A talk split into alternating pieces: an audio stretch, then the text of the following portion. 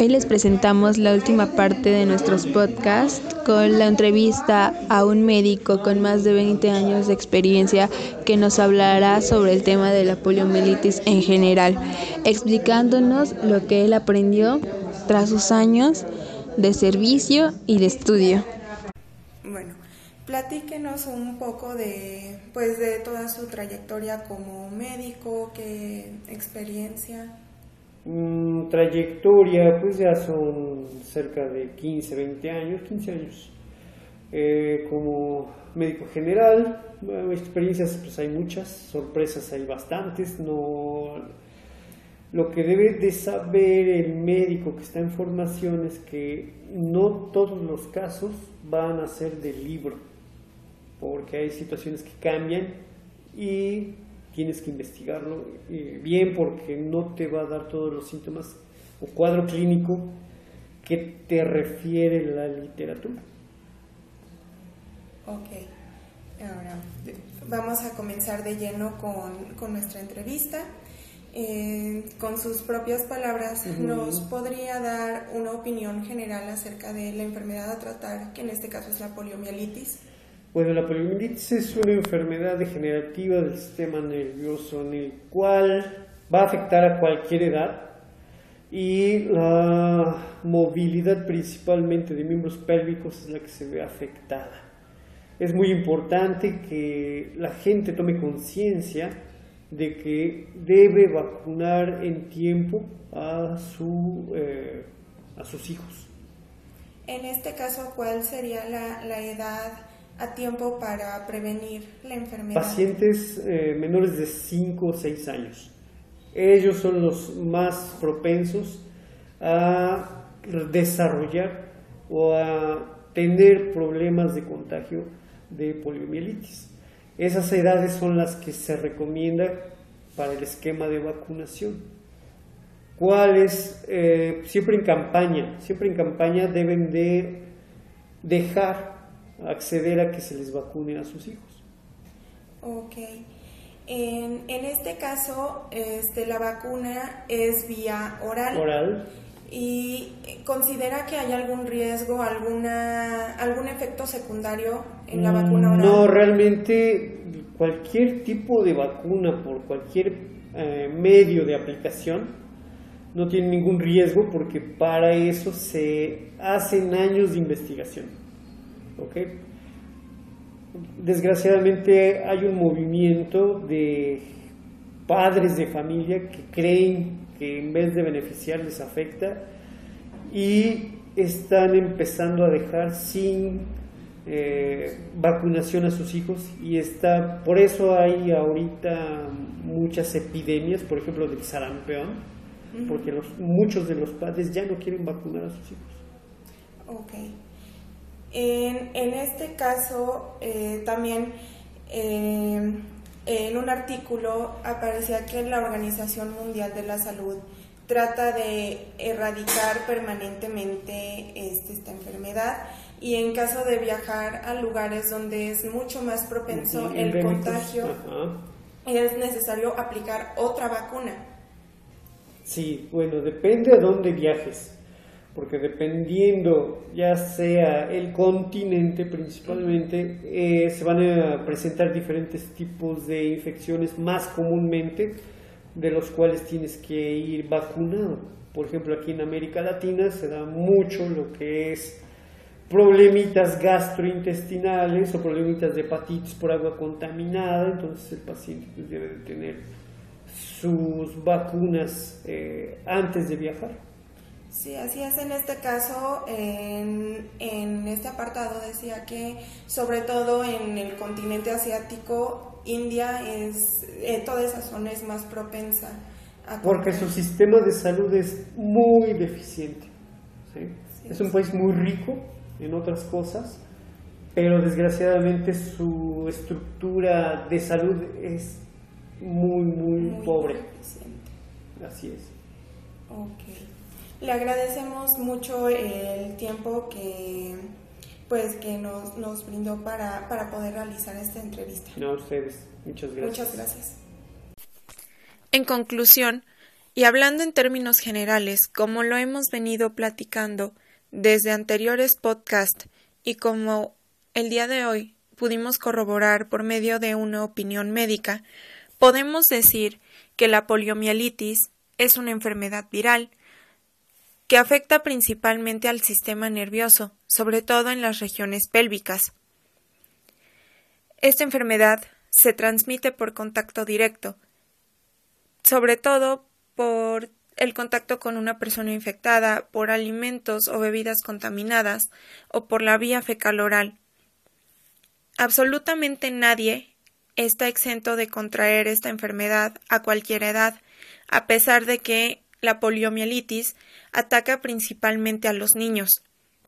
Nosotros, como estudiantes de, de salud, debemos infundir a los pacientes la cultura de la vacunación ya que si no se vacuna a sus hijos a tiempo, no se les están dando las medidas necesarias para que puedan luchar contra estas enfermedades o evitar el contagio de ciertas enfermedades, no solo de la polio, podría ser también el caso del sarampión, la rubiola o enfermedades similares es lo que nos correspondería a nosotros en un futuro, como médicos, como enfermeras, infundir la cultura de la vacunación para prevenir enfermedades. Bueno, en general, la poliomielitis es una enfermedad viral contagiosa que en su forma más grave puede causar parálisis, este, problemas respiratorios y en algunos casos hasta la muerte. En los Estados Unidos, el último caso se presentó en 1979. Hoy en día, a pesar de que se ha intentado erradicar la, la poliomielitis a nivel mundial, aún hay lugares en Asia y África que esta enfermedad se puede presentar tanto en niños como en adultos. Y en los, los, centros de control y de prevención contra enfermedades recomiendan precauciones para los adultos y niños que viajan a localidades donde se encuentra todavía el virus activo. En los adultos vacunados ya que piensan viajar a la zona donde hay poliomielitis deben recibir una segunda dosis de la vacuna de refuerzo para la inmunidad y así pues ya no ser propensos a, a estar con esta enfermedad. Y pues los síntomas. En la poliomielitis no paralítica, los signos y los síntomas pueden durar hasta 10 días, que son fiebre, dolor de cabeza, dolor de garganta, vómitos, fatiga, dolor, rigidez de espalda, dolor rigidez de cuello, dolor o rigidez en los brazos y en las piernas, y debilidad y sensibilidad muscular. Esto es en la poliomielitis no paralítica. En la poliomielitis paralítica, que es la forma más grave de la enfermedad, que es muy poco frecuente. Los signos y síntomas iniciales de la poliomielitis, como son la fiebre y el dolor de cabeza, a menudo similares a la de la poliomielitis no paralítica, este, en algunos casos, a lo largo de una semana, aparecen otros signos y síntomas. Entre ellos pueden ser los siguientes: pérdida de reflejos, dolores musculares intensos o debilidad, y extremidades flojas y poco rígidas. O sea, parálisis flácida. Bueno, el síndrome, el síndrome pospoliomelítico es el síndrome que es un grupo de signos y síntomas incapacitantes que afectan a algunas personas varios años después de haber tenido la poliomielitis. Los siguientes son los signos y síntomas frecuentes: la debilidad o el dolor progresivo en músculos y articulaciones, fatiga, deterioro muscular, dificultad para respirar o tragar, trastornos respiratorios relacionados con el sueño, como apnea del sueño, y disminución de la tolerancia de las bajas temperaturas. Bueno, algunas de las causas son que el virus de la poliomielitis se transmite por contacto directo o con una persona ya infectada, con menor frecuencia a través de agua y alimentos contaminados. Los portadores del virus poliomielítico pueden propagarlo durante semanas en las heces. Las personas que tienen el virus pero no tienen síntomas, pueden transmitirles el virus a otros, a pesar de no tener los síntomas. Los factores de riesgo. Bueno, la poliomielitis afecta principalmente a los niños menores de 5 años, sin embargo, puede contagiar a cualquier otra persona que no esté vacunada. Bueno, las complicaciones realmente son para la poliomielitis paralítica que puede provocar parálisis muscular temporal o permanente, discapacidad, deformidades en los huesos y la muerte. Bueno, la manera más eficaz de prevenir la poliomielitis, como lo hemos dicho en los anteriores podcasts, es contra las vacunas, con las vacunas que son las de las que se aplican a los dos meses, a los cuatro meses, entre los 6 y 18 meses y entre los 4 y 6 años cuando los niños comienzan a asistir a la escuela. La vacuna antipoliomielítica inactiva es segura para las personas cuyo sistema inmunitario es debilitado, aunque no está claro el grado de protección de la vacuna en casos de inmunodeficiencia grave. Los efectos secundarios frecuentes son dolor de cabeza y enrojecimiento en lugar de la inyección. Bueno, también sabemos que a veces las inyecciones o las vacunas producen reacción alérgica y pues la vacuna tipo leomilítica inactiva puede provocar una reacción alérgica. Como la vacuna contiene una cantidad mínima de los antibióticos como streptomicina, polimixina B y noemicina, no debe administrarse a personas que han manifestado reacciones a estos medicamentos. Los signos y síntomas de las reacciones alérgicas aparecen al cabo de unos minutos a unas horas después de la inyección.